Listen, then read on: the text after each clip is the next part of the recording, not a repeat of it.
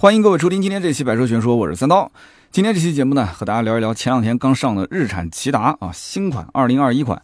一开始呢，我还以为说这个骐达是不是换代了，因为去年不是这个轩逸换代嘛，所以我在想，轩逸先换代，那么骐达后换代，这也是合情合理啊。结果呢，一看相关的文章啊，发现这车其实并不是换代，只不过是。呃，增加了一个双色车身，然后增加了一点配置，价格没有变，还是九万九千九到十三万五千九，反正就这么一糊弄啊，就算是个新款上市了。而且这个时间点选的也是非常有意思啊，大家都知道马上高尔夫八代要上了，对吧？然后这个新飞度七月份开始预售，八月份也要正式上市了，正好卡在这两个车前面，先咔嚓上个新款，呃，甭管是不是真新还是假新，反正先上来啊，该收割就收割一些订单。那么前段时间跟我们的这个全国各地的销售啊，也是聊了一下，然后知道这个车的老款有一些呢城市是没有库存了，那么还有一些城市呢是有那么几台车，那么优惠幅度老款啊基本上都在两万块钱上下，那么新款目前还没到店啊，到店之后我估计可能一开始优惠个一万块钱左右吧，因为毕竟是增配了嘛，价格也没有变，那么这个对吧，成本肯定还是要转嫁给消费者，双色车身还要加价。这个白黑双色是加三千五，红黑双色是加两千。那么除此之外呢，哪怕不是双色车身啊，就是像以前老款的这个珠光白或者是橙色，那也要加两千块钱。这个没办法啊，日系车企就是这么的固执，对吧？虽然说知道这个消费者可能对这方面有意见，但是该加还是要加。那么也不是他一家啊，就很多日企其实都会在选颜色方面加价。你比方说像马自达啊，也是选红色的车也是要加钱，是不是？那么实话实说啊，去年一年我车行里面没有卖过一台骐达。那么这个车呢，最近两年其实在路上也见不到什么新车，因为在一二线城市，反正据我了解销量是非常非常差。那么三五线城市有没有人买？我个人觉得应该也不会太多，因为这车定价不便宜嘛，对吧？你同样有一个十到十三万，很多的国产的 SUV 都可以选，那合资品牌紧凑型的轿车很多也可以选，那为什么一定要买一个两厢的骐达呢？你说是不是？两厢车其实销量能在一二线好就好了，如果不能好的话，三五线城市想都不用想。那么这个车呢，其实论外观来讲，就哪怕。二零一六年上到今年，我们去看外观还可以啊，没什么问题。我个人比较喜欢它这个外观呢，是属于没有什么攻击性的外观，属于那种就是居家过日子买菜车该有的那种样子。但是我要说这个车的内饰很土，这个大家应该没有什么异议吧？就这个车的内饰，我可以这么讲，从二零零五年开始，它的第一款车型上到现在。其实我觉得变化不大啊，以前那个老款的中间还有一个按一下自动弹开的一个小储物格，还记得吗？然后现在这个内饰其实。我觉得啊，如果是把它说成是一个零八年的车或者是一零年的车，应该都没有毛病。那实际上它是二零一六年上的一个这个车型，所以这个车的内饰是属于可以放到博物馆分存的这个级别啊，就让很多人很失望。就是你最起码弄个大屏，你哄哄我，你弄一个什么全液晶仪表，你可以哄哄我，对吧？但是呢，哎，就骐达觉得说自己反正发动机还不错，对吧？然后整个车的空间也不错，样子也不错。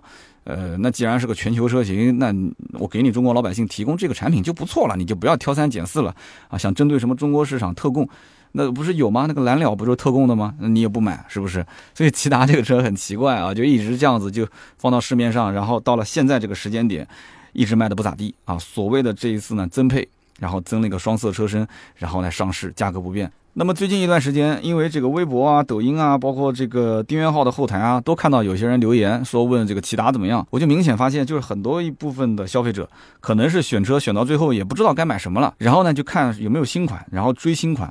其实追星这个事情呢，我觉得可以理解啊。你包括像我以前买车也是一样的，对吧？你像我买奔驰 C 的时候，二零一五年也是刚上一年不到，我也喜欢追星。但是呢，追新款我觉得有几点要考虑啊。第一个就是这个车型是不是你真正需要的那款车？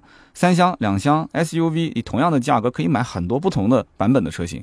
那么两厢的优势是什么？三厢的优势是什么？SUV 又能提供什么样的？这个利益点，或者说是它可能有什么缺点，这些你都要清楚，要不然的话，你光是追个星，你买回来的车子结果不实用，或者说某些点它并不是你想要的，对吧？那你本来想买个运动鞋，你买了一双皮鞋回来，那这肯定是不合适的。所以说这个一定要想清楚。那么我们今天就具体可以分析一下关于骐达这款车我的一些看法，以及跟它同级别的一些车型啊，十到十三万的区间的一些车，大家呢如果最近有身边的人要买车或者自己要换车，也可以听一听。那么在中国的这个市场上，其实两厢车本身就一直不太受欢迎。那么这跟中国人的这个汽车消费习惯啊有很大的一个关系。在很长一段时间内，车子是代表面子的啊。其实到今天为止，稍微虽然好了一点啊，有些人觉得，哎呀，面子不面子不重要，对吧？买个车子嘛，只要就用的舒心省心就可以了。但是你看到什么价位，如果是到了三十万以上，那绝对还是面子放在第一位啊。所以呢，这是一个很普遍的现象。那么没有屁股的这个两厢车。在很多人的眼里，它其实就是个廉价车的代名词啊，特别是年纪比较大的这些人。那么很多的汽车厂商，其实它的旗下有不少经典的两厢车，但它都没有引入到国内。为什么呢？因为看到前面已经死了一片了，对吧？那法系车是最典型的，两厢车卖的不好，怎么办呢？硬生生的加了一个屁股。你看以前的三零七，那最典型的。好了，那出了个三厢，三厢也卖的不好，那怎么办呢？所以搞得人家法系车这个头脑都混乱了，也不知道到底中国人是要两厢车还是要三厢车，他不接地气，他不懂。但是呢，日本的车企是很了解的，就日本车企的两厢车，其实呢是它的一个。在很长一段时间，其实是它的一个主打车型。你像以前的致炫。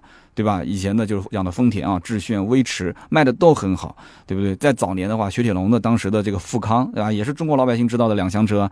再往前推的话，我以前开的那个小奥拓，奥拓嘛，对吧？微型车当中的两厢车，对吧？都是中国人对于这种两厢车的一个理解啊，两厢车的一个启蒙。那么没有屁股两厢车，那它不值钱，是很多人的一个印象。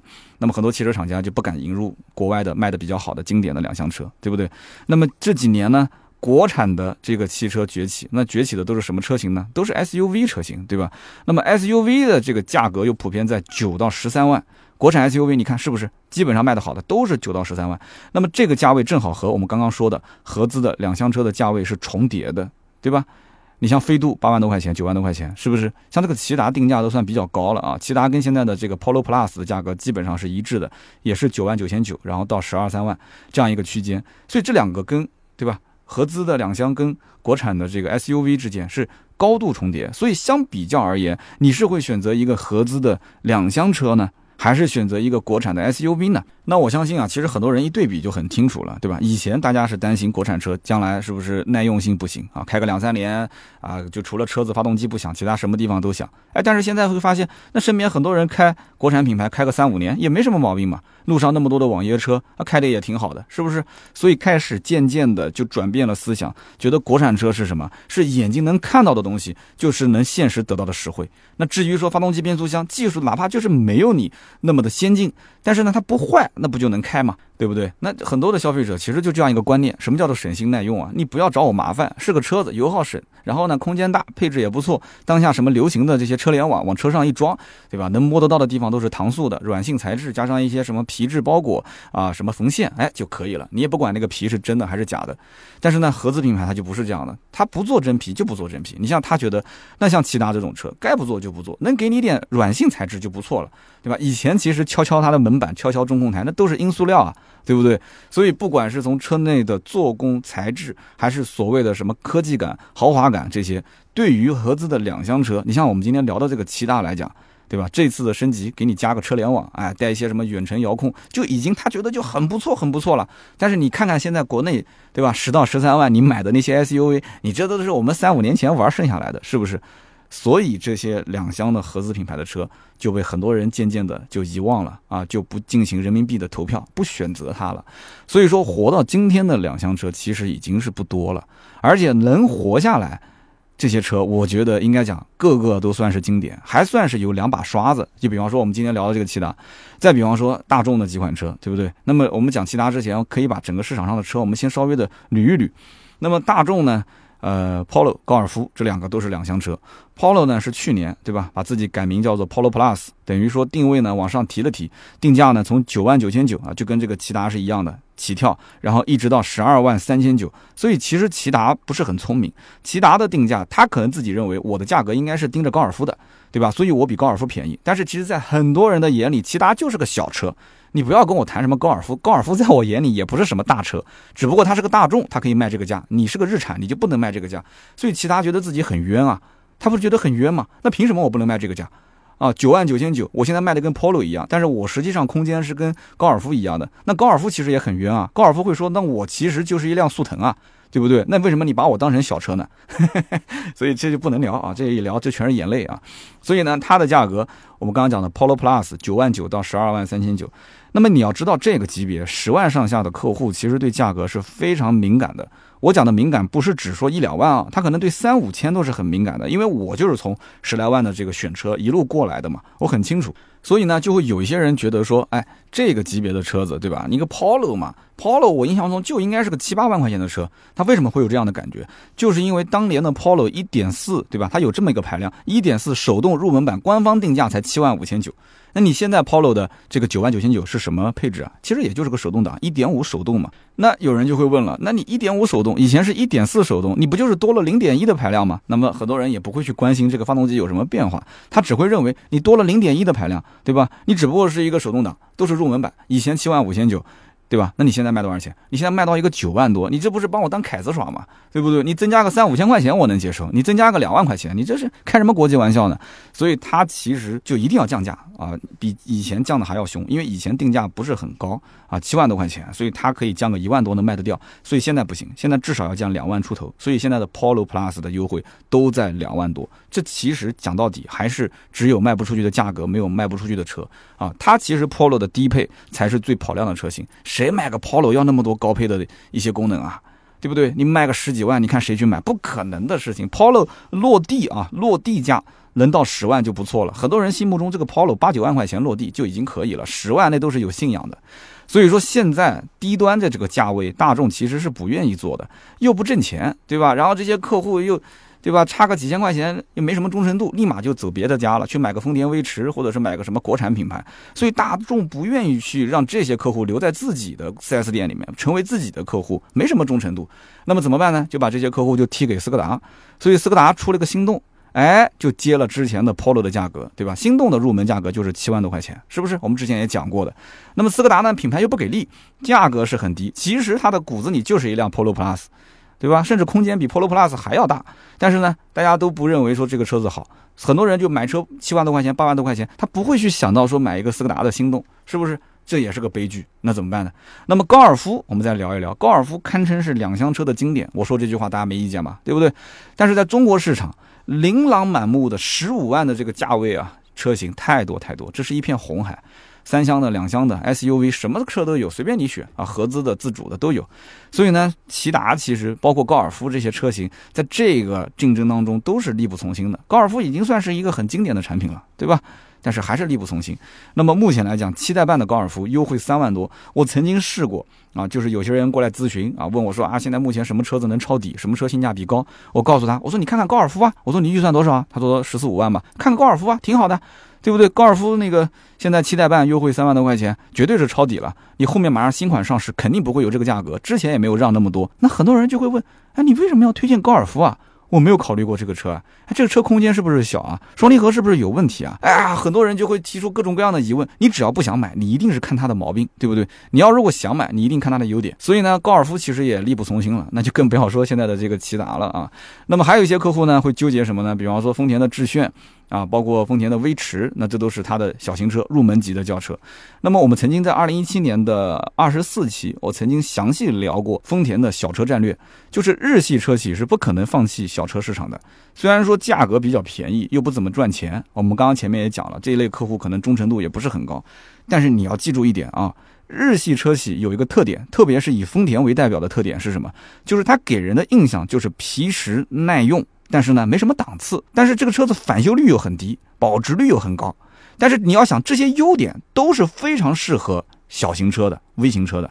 而这些缺点，其实我们刚刚讲的啊，内饰粗糙、做工用料不好。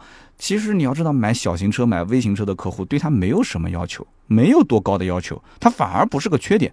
所以丰田就坚持一定要在全球去普及自己的小车，要去学习这个小车市场。哎，你大众不是想？高调吗？对吧？不是想去要高端人群吗？没关系，我们从低端人群慢慢培养，对吧？我们从六七万、七八万的开始培养，然后呢，换到我们家十几万的，然后再换到我们家二十几万的。然后再去雷克萨斯成为我的忠诚用户，哎，所以丰田是走这么个路线，大众是希望中间半路截胡，哎，他会觉得我德系车跟你日系车比，我就是比你高级，哎，所以我针对的是高端用户，我将来要卖的那都是五十万往上跑的德系车，对吧？你日系车五十万往上跑，你客户群有我多吗？对不对？你至少在中国，对吧？你在中国德系的，对吧？那确实啊，它高端车那日系是比不了，一个雷克萨斯苦苦支撑，对吧？阿 Q a 也没人买，英菲尼迪也没人买，是不是啊？的确是这么回事。但是呢，我们要看清楚这个市场它的本源是什么样子。它本质上两个不同的这个车系啊，日系车系、德系车系，它走的是什么路线？为什么德系要放弃那些小车，日系要保持它的小车市场？其实是我个人见解啊，其实是这样的一个原理啊，它的源头在这个地方。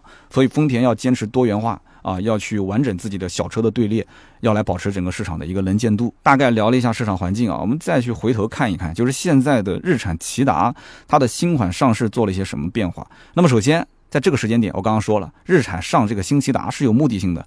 首先，它肯定是要狙击这个飞度，对吧？虽然说飞度其实比它便宜很多，但是也要防着。对不对？你要防着日系车企，其实最防的就是其他的日系车企。我曾经说过，新轩逸上市的时候出了个什么政策？你如果开的是其他日系车的品牌，你到我们家来买我的车置换的话，我可以额外再给你进行补贴。那为什么呢？因为你之前如果接受日系车的人，你现在再买日系车会非常非常容易。但是你之前如果开德系的，甚至开可能自主品牌的，你再让他换日系，可能可能性不大啊。包括一些法系车主，他其实法系车主应该是最看不起日系的。我我跟过很多法系车主聊天。啊，那日系我早年考虑过，我肯定不买啊。那法系跟日系感觉也是这样，所以说。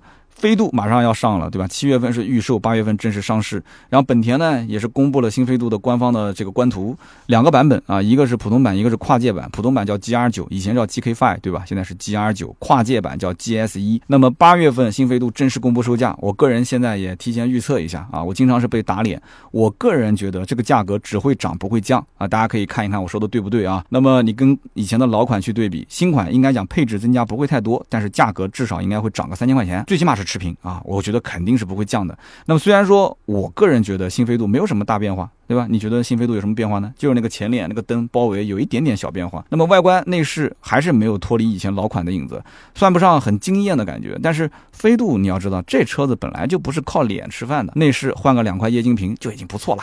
啊，然后 Honda Sensing 这套系统给你配上，但肯定百分之百是高配，肯定是顶配和次顶配才会用这个 Honda Sensing 啊，想都不用想，中配低配不会有的。然后飞度呢，这个主要卖点是什么？L 幺五 BU 的那一颗，号称是小超跑的引擎啊，一百三十一匹马力，不仅仅说动力好，而且这个真的是省油。很多人只要是开过飞度都知道，动力好，而且还省油，而且飞度的返修率极低，保值率极高。啊，绝对是汽车圈的一个理财产品。你什么时候要想再换更好的车了？飞度作为一个过渡性的一个用车，绝对没得问题，绝对没问题。家用代步，空间又大，对吧？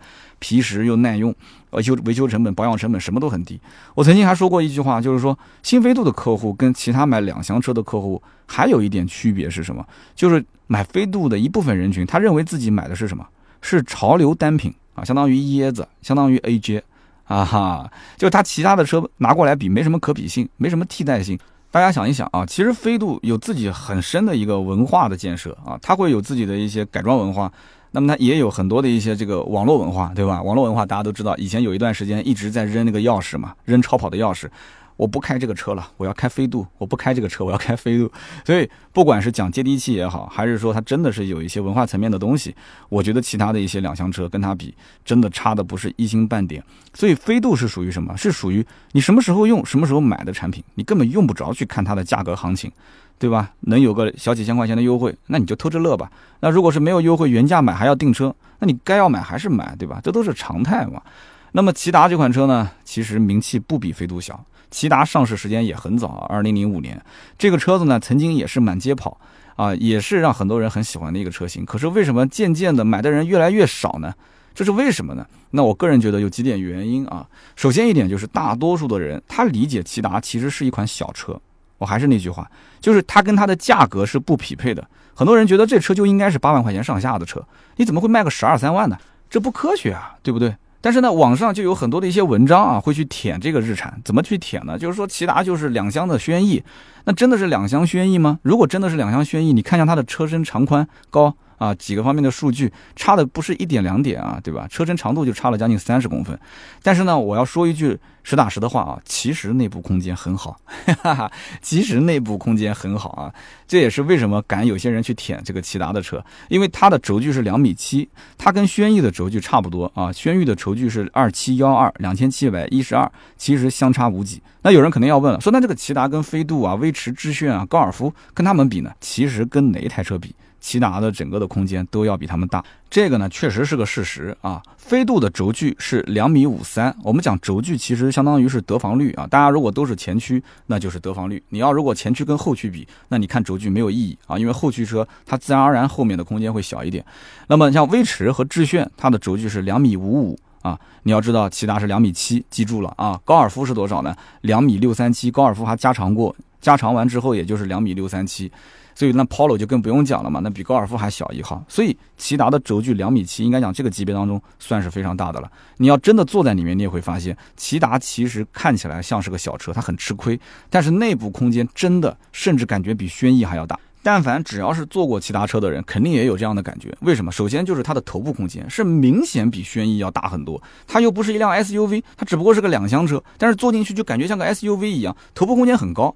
那为什么会这样呢？你看它的数据你就知道了。轩逸的数据是多少？高度是一四五零啊，一米四五。但是骐达是多少？骐达的高度是一五三九，将近一米五四。一个是一米四五，一个是一米五四，这什么概念？两个车的高度差了将近九公分，九公分啊，兄弟！所以你坐进去之后，你头部的感觉会明显啊是不一样的。所以说，骐达相当于是什么？是一个挑高户型，坐进去之后，明显能给人感觉到就是头部很宽敞。啊，那么侧面其实包括它的宽度啊，包括前后的轴距啊，它的得房率很高。虽然是个两厢车，而且呢，你要如果在日产 4S 店先坐了逍客的后排，然后再坐到骐达的后排，你会发现啊，这个骐达的后排座椅明显跟逍客是差别非常大。逍客的后排座椅会短很多，所以支撑性、承托性不是很好。但是骐达的座椅呢，哎，它的后排啊是明显没有缩短的，很宽很大，坐进去之后呢，人是陷在里面的，对吧？承托性啊、舒适性都很不错。所以你要如果真的是对两厢车没有偏见的话，我相信比来比去，你最终可能刷卡买的还是骐达。但是对不起，问题就在于市场上对两厢车有偏见的人还是居多的。他会觉得说，那我不如买个逍客，对吧？有同样的钱，我为什么要买个两厢骐达呢？哎，那就是有偏见。那么也正是因为有这样的一些偏见啊，再加上本身日产对于这个两厢小车啊也没什么太多的一些上进心啊，也不希望这车子什么频繁的换代啊，增加一些配置啊，提升一下做工啊。因此呢，就导致啊，骐达的销量其实也就是轩逸的一个零头啊，逍客的一个零头。那么我曾经呢就问过日产的销售，我说，我说你们店里面这个骐达的销量啊，也就可能在两成左右吧，就整个销量的百分之二十左右，可能都不到啊，二十我可能都说高了。那库存本身也很小，对吧？就属于爱买不买的那种状态，对吧？没人买我就不进货。那么新骐达这个车子七月份，那么上市之前，老骐达是不是当时就开始往外抛售了呢？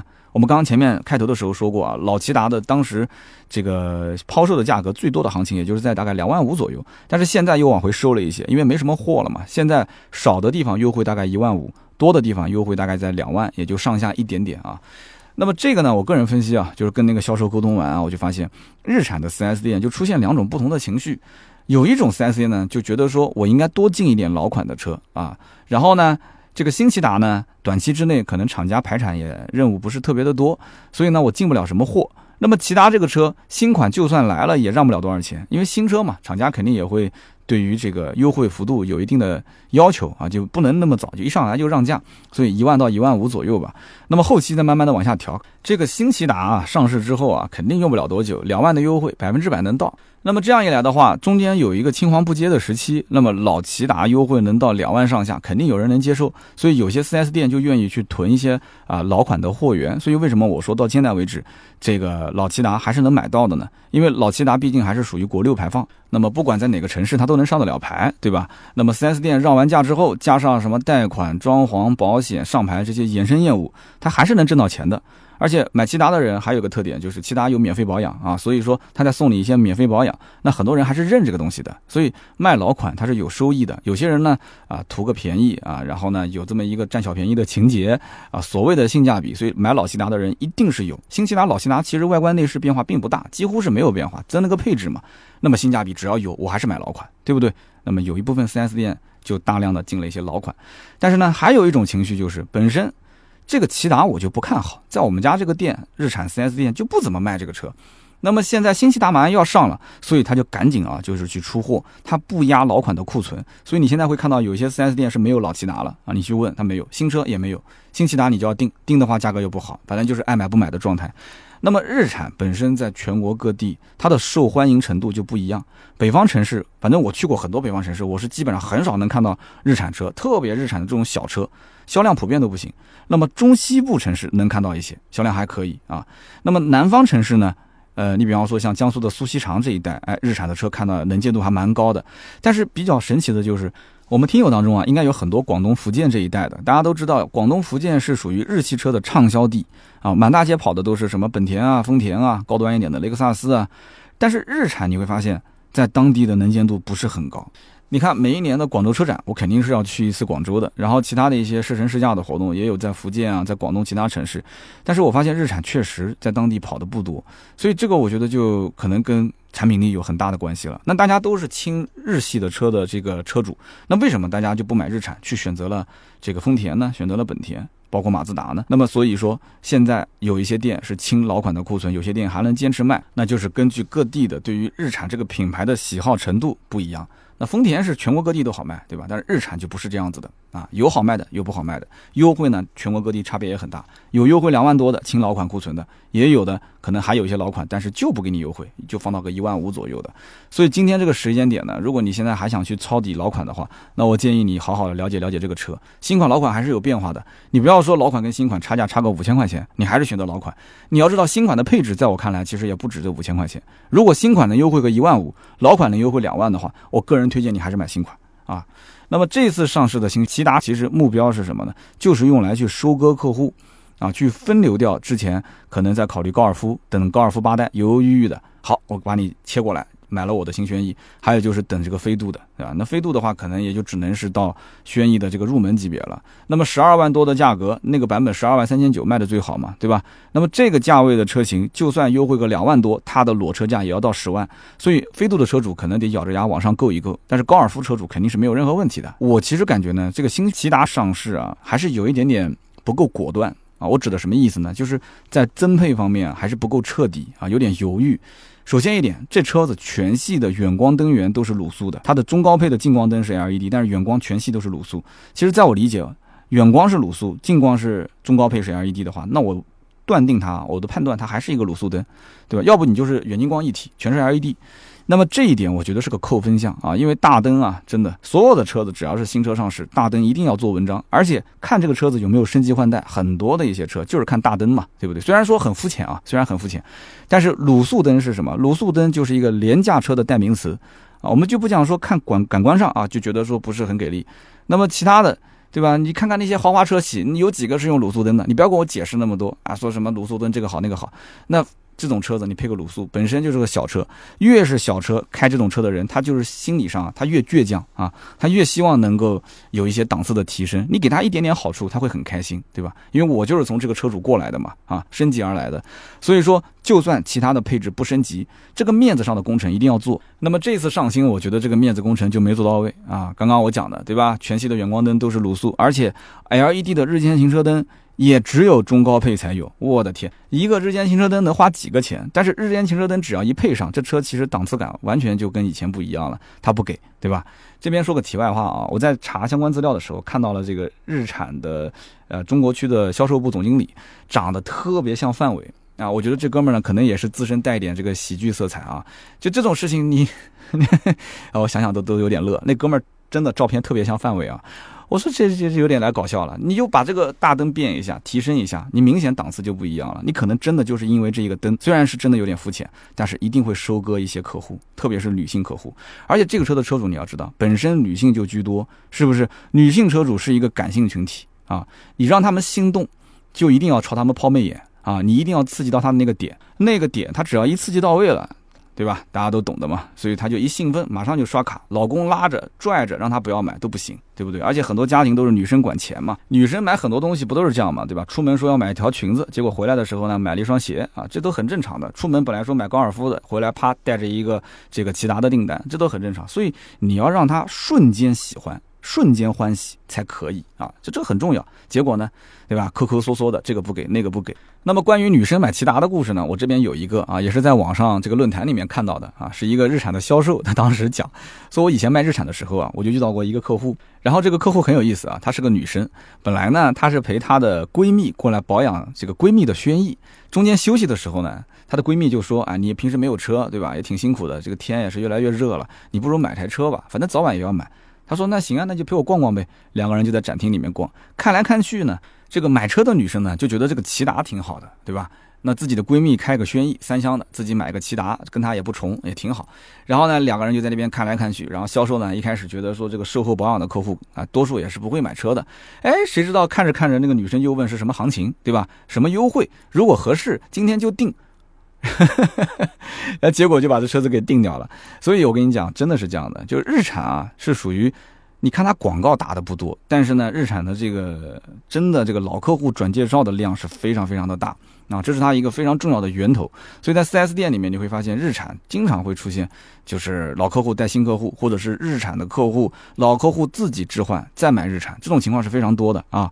那么我曾经呢对这个骐达车型还是有一点兴趣的。那在2014年的时候啊，我曾经节目应该聊过这个事儿啊，我准备给我的媳妇儿买一辆二手车，想去练练手啊。我们家的那台二手车，我那天去整理资料，我才发现那台二手车是2014年买，比我的这个奔驰 C 买的还要早。啊，也就是说，那台车应该是在我当时的 CRV 的这个这个年代买进来的，所以日本车也有一个特点，就是它没有岁月的代入感，开的时间再久，你都觉得说，哎，这车好像还挺新的嘛。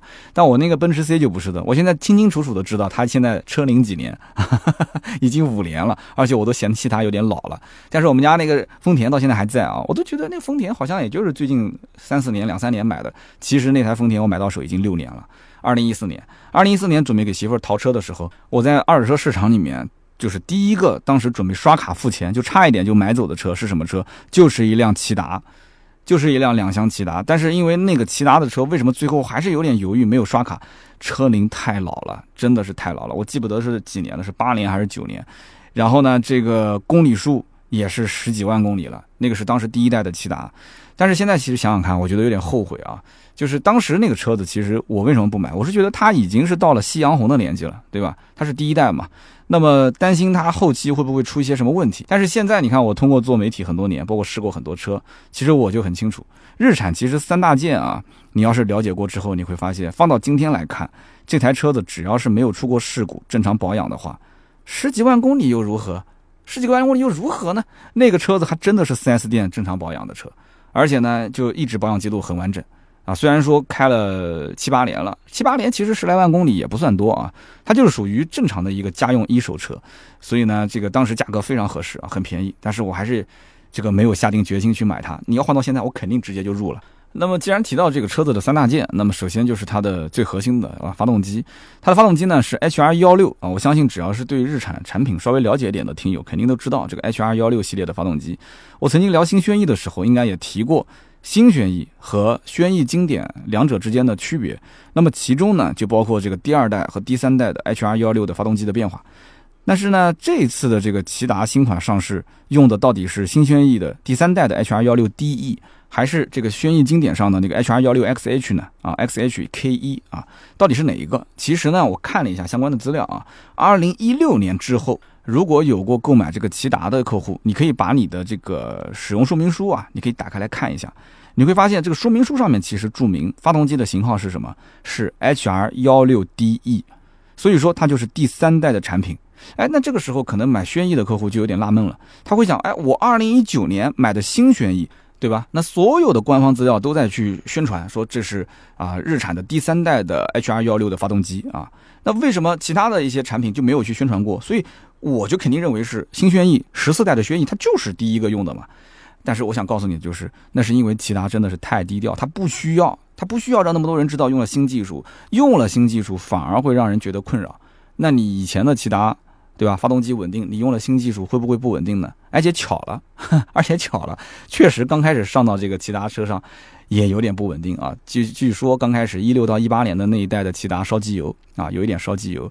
那么这个 HR 幺六的产品一共有三代啊，第一代是二零零五年投入使用的，那么自然你去联想一下就知道了，对吧？第一代的骐达肯定用的就是这个 HR 幺六一代产品。那么第二代的这个 HR 幺六的发动机呢，是二零一一年开始投入使用的，增加了双喷射技术和进排气正时。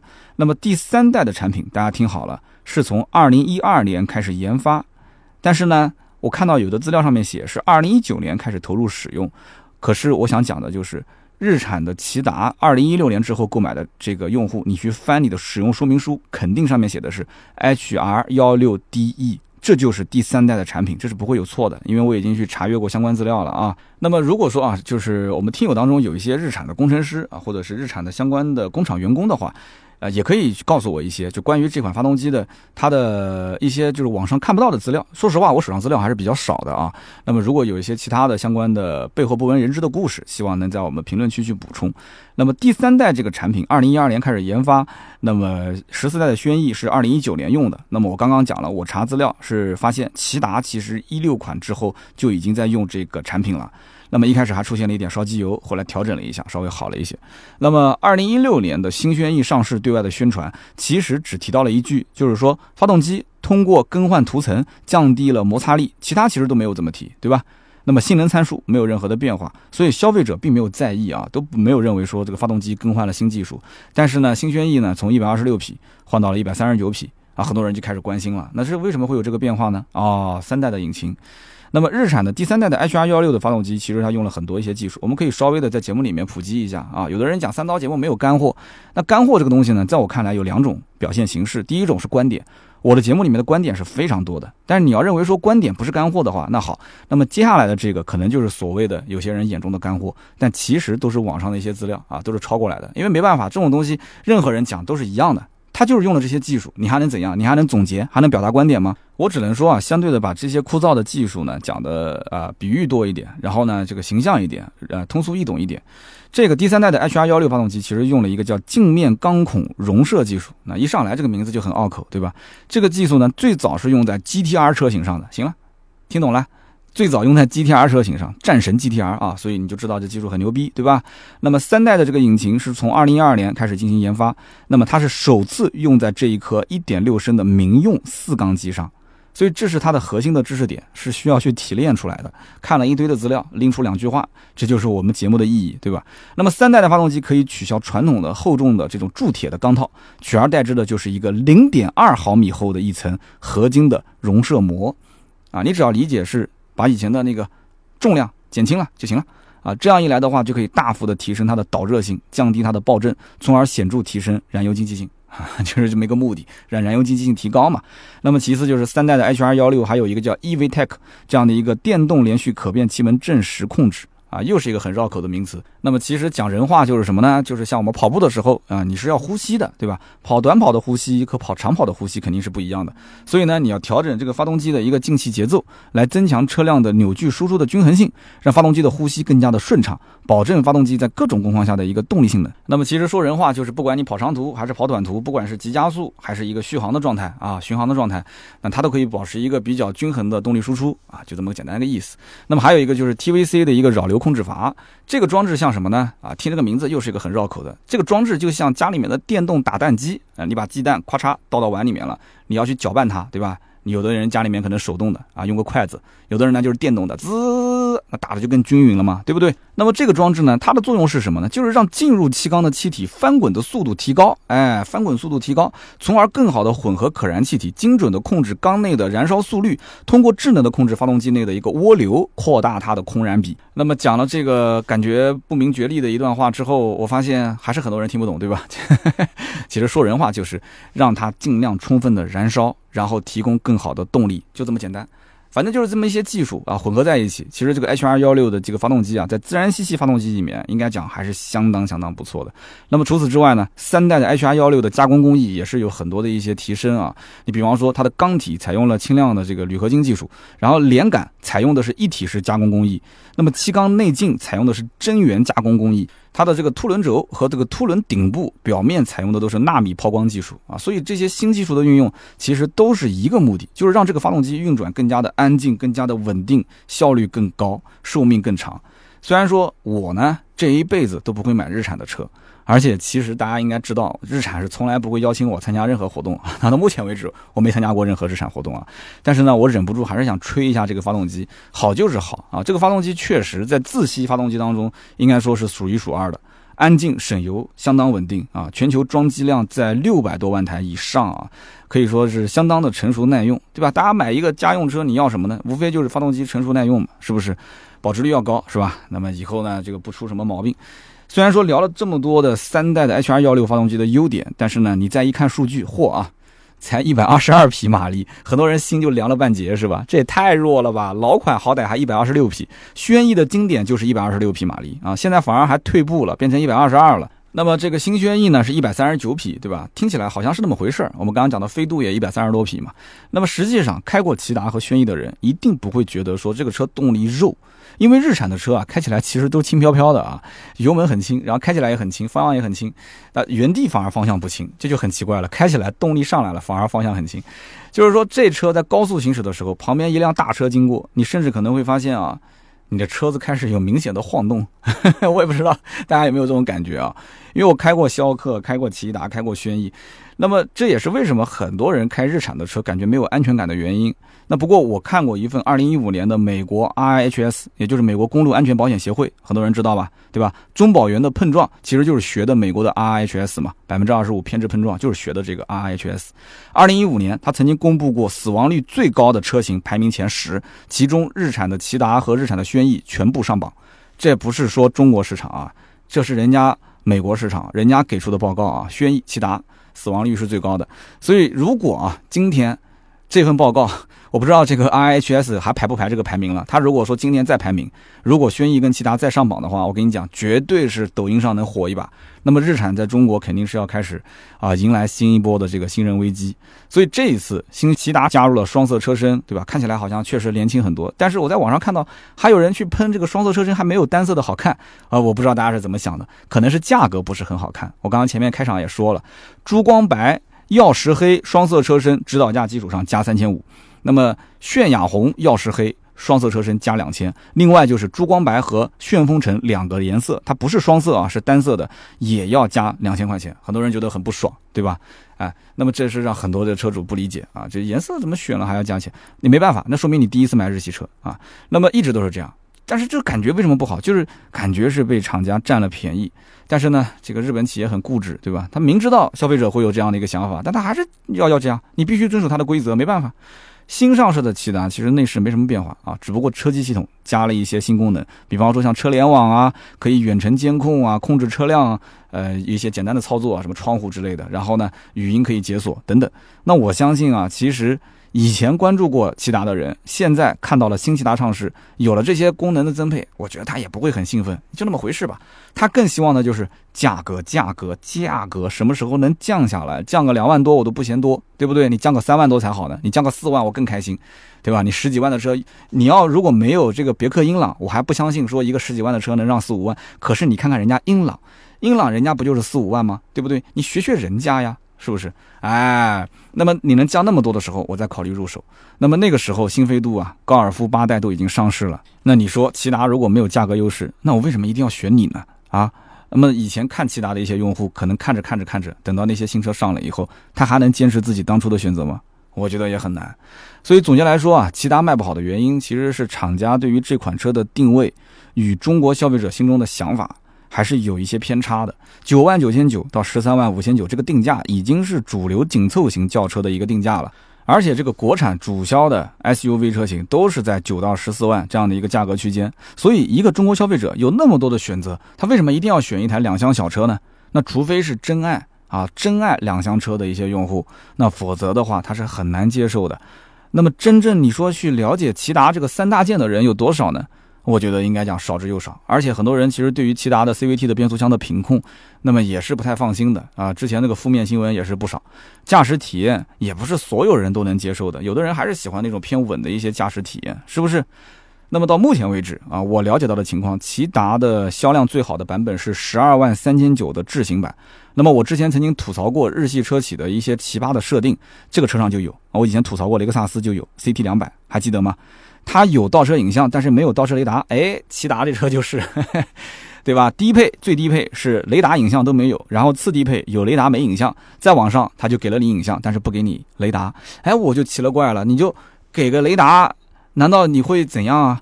啊哈，哦，有了倒车影像就不需要雷达了啊，真的很奇葩。我觉得我的车上有倒车影像，没有雷达我都不敢开啊。我还是更希望听这个倒车雷达的声音啊，用它来判断。所以呢，基本上 4S 店里面就是买车送倒车雷达，这是必备的一个操作。那么我刚刚说了啊，就这款十二万三千九的智行版是骐达最畅销的一个版本，所以呢，日产就会在这个配置上加很多的一些增配。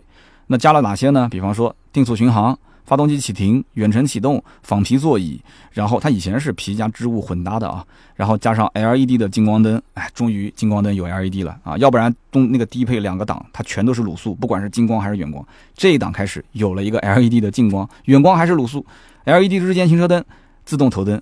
啊，进隧道的时候，啪，灯可以自动亮了。然后后排多了一个出风口，好，稍微增加了一点产品力。那我就想问了，增加了这么多，对吧？优惠幅度如果比以前少优惠一万块钱，外观内饰没有变化的情况下，你能接受吗？这些配置在我看来不值一万块钱啊，能差个三千到五千，我觉得能接受。但我肯定是买新款，我不买老款。但是我觉得这种增加啊，无足轻重。真的无足轻重，我觉得你该让还是让，还是回到以前老款的优惠幅度，两万多块钱，这才是最合适的。那么这个骐达呢，如果真的我们听友有人要去试车的话，你可以去感受一下它几个小细节。首先，方向盘特别的细。我在那个群里面啊，跟这个我们的销售聊天特别有意思，他就说了，他说这个方向盘细是什么原因啊？是要照顾女生啊，因为女生的手本身就比较小。我说这个是六六六啊，这个解释真的是六六六。我说那方向盘粗的，你比方说像宝马新三系，那女生肯定不喜欢了。所以如果听节目的有女生，你可以告诉我，你到底是不是喜欢骐达上面这个细细的方向盘？你还是喜欢那个又粗又大的这个宝马新三系的方向盘？哈，这个我我不作为我的观点啊，我持保留意见。然后呢，他还有人讲说这个喇叭。喇叭是我也是有这样的感觉，就是说日产的喇叭普遍都是听起来很奇怪，就是属于那种正常的喇叭是嘟嘟嘟嘟，它的喇叭是滴滴滴滴是这样的。那我学的不太像啊，那为什么呢？是因为它的喇叭是没有低音的啊，它只有高音没有低音，所以它这个滴滴滴的声音听起来像什么？像那个尖叫鸡，大家应该看过啊，就那个一按就会响的那个嘴巴张着那个嘎嘎那个鸡的声音啊。但是呢，说一千道一万啊，买这个车的人还是要看眼前能得到的实惠。这个车子，反正我问下来，我看来看去，觉得真正最后临门一脚是什么政策支持了一些人会去买它呢？就是它的所谓的这个免费保养，它会提供免费保养的政策，再加上免息贷款。而且我听说啊，很多 4S 店针对骐达的免息贷款政策是不收手续费的。所以，哎，有的人一算，这笔省下来了，然后那一笔保养也省下来了。哎，有些人说那车还可以，那我就刷卡直接提了。所以这个应该就是临门一脚啊。可能有真的感兴趣的，就是啊，看了一段时间，最后想想算了，哎，不要看了，就买个骐达吧。行啊，那我们今天啊，其实聊那么多啊，关于这个新骐达上市之后我的一点分析。那么对于中国市场上琳琅满目的很多的一些啊十到十四五万的这个车型，骐达的这一点点变化，是不是能打动大家的心？我相信很多人有自己的一些判断啊，可以在我们节目下方去留言啊，去评论。那么日产今后几年的一些变化，我觉得还是值得关注的。为什么呢？因为。戈恩出局了，我们之前也聊过戈恩的故事跟日产之间的关系，对吧？戈恩出局之后，日产今后到底是走技术的路线，技术日产，还是坚持现在的人车生活？哈，这也是日产的一个理念，对吧？人车生活，大沙发。那我个人其实觉得，日产为什么要把戈恩踢掉？他其实还是想恢复到以前的技术日产的路线，这个可能性更大一些。但是，燃油引擎、燃油车的时代即将是面临淘汰的局面。所以，日产今后的所谓的技术日产到底往哪个方向发展？是坚持燃油，还是说去开发它的纯电车？日产是最早坚持走纯电路线的车企，这一点大家一定要明白啊！日产是不怎么走混动路线的。啊，它虽然说它也有插混，它也有像楼兰混动这种车型，但是你不要指望说日产以后会大规模的去走混动路线。本田和丰田两座山，它是翻不过去的。日产肯定是将来要在电动车上有非常大的动作的啊。那么为什么在中国迟迟的没有什么动静？那这里面我觉得可能是很多的一些利益啊是没谈妥，谈妥了就肯定会有的。日产的这个利 f，大家稍微了解一下你就知道了，利弗是全球销量第一的电动车。没有之一啊，是第一。有人说啊，这比特斯拉卖的还好嘛？我告诉你，特斯拉的销量在利弗的面前就是弟弟啊，就这么简单。所以说，Leaf 这个电动车是个两厢小车，你把它拿到中国来，你告诉大家说这是全球销量第一的电动车，哪个理你啊？没有人会理你啊，对不对？这个价格你放到国内不可能有人买的嘛。所以日产将来到底会怎么玩啊？日产的这个轩逸电动，很多人也知道的，对吧？续航里程数也不是特别的多，但是买过的、开过的都知道，它的标定的续航里程跟实际驾驶其实是非常非常接近的。但是又怎样呢？销量依然都很差，对不对？所以呢，可以期待看一看它将来到底会有怎么样的一个表现。那么我也不知道将来会不会有一天 GTR 啊这个战神会变成纯电。哎，我就想问了，那如果突然有一天 GTR 的纯电版啊出现在我们的面前，你会去买吗？啊，你会去买吗？他说不定还是这个直线王者啊，还能再书写一段传奇。你会去买纯电的 GTR 吗？哎，这个问题很有意思啊。好的，那么今天这期节目呢就到这里，感谢大家的收听和陪伴啊！希望大家多多在节目下方留言，留言评论呢是对我最大的支持。大家可以说一说啊，现在身边开两厢车的人还多吗？他们当初买车是什么心态？现在想换车又是什么样的心态呢？那么我们每期节目呢也会在评论区抽取三位，赠送每人价值一百六十八元的芥末绿燃油添加剂一瓶。好的，我们来看看上期节目的留言。上期节目呢有一位听友叫做九阳 DS，他说三刀啊。给我佳绩车主一个不哭的理由。我当年十三万多买了一个次顶配的佳绩，除了一个大轮毂、两块屏幕，除此之外，我没感觉到我的车有什么配置啊。的确啊，就是我相信这个。吉利的豪越，上期不是聊豪越嘛？豪越上市之后，很多的家计车主确实是要哭了啊！就发现这个豪越的起步定价这么低。但是其实我想讲的，上期节目我也把家计拉出来跟豪越的价格进行了对比啊。其实我发现，其实家计并不比豪越要贵多少。然后从配置上来讲的话，本身佳绩是六座和七座，豪越目前卖的还是个五座。你把那三千块钱加上去，变成七座之后，你会发现，其实佳绩结合终端优惠的话，还还是香，还是香。所以说你你不要哭啊，不要哭。为了让你不哭的话，送你一瓶芥末绿，好吧？送你一瓶芥末绿。下面一位听友叫做刚子一九八四啊，我当时为什么选他这条留言呢？两点，第一个呢，我们俩是同年的；第二个呢，你猜到了一点，但是没有猜中全部啊。他是说。这个节目内容不错，我就不评价了。那么关于抖音直播间啊，你现在改时间了，三刀你是不是准备要二胎了？我不接受反驳哈，反驳我肯定是不反驳，但是我要解释哈，什么意思呢？我不是要二胎，我节目里面说过，我基本上不考虑二胎的。但是节目改时间确实跟我们家孩子有一定的关系啊。小宝宝呢也马上一年级要毕业了，孩子渐渐也大了，也懂事了，很多的事情呢，我们也不能把他当成小孩子看了。他的这个性格啊，就是刀嫂，从各方面看下来，觉得说不随我。那么我本身是一个很外向、胆子很大、很善于表达的。我们家孩子呢是在家特别活泼，那出去之后呢，也不能说不活泼吧，就是他可能在某些跟其他小朋友之间相处的过程当中，他不太会去表达自己的情绪。那么不会表达情绪会出现什么现象呢？就是爱生气。那么他平时写作业速度也比较慢，那当然很多孩子都有这个通病了。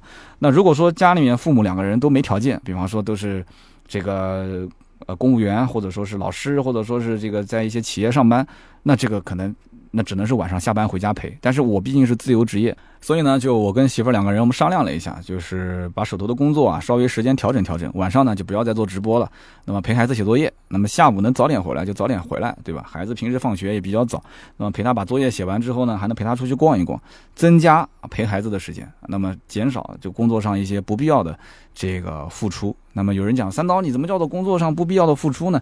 哎，那哪些是不必要的呢？那比方说抖音，你后面就会看到我抖音的更新频率就可能没有那么快了。那么剩下来就是直播这一块，晚上不播了吗？能不能改成其他时间呢？理论上说是可以的。那你看我的抖音也改成了，嗯，每周一、每周四的中午十二点，对吧？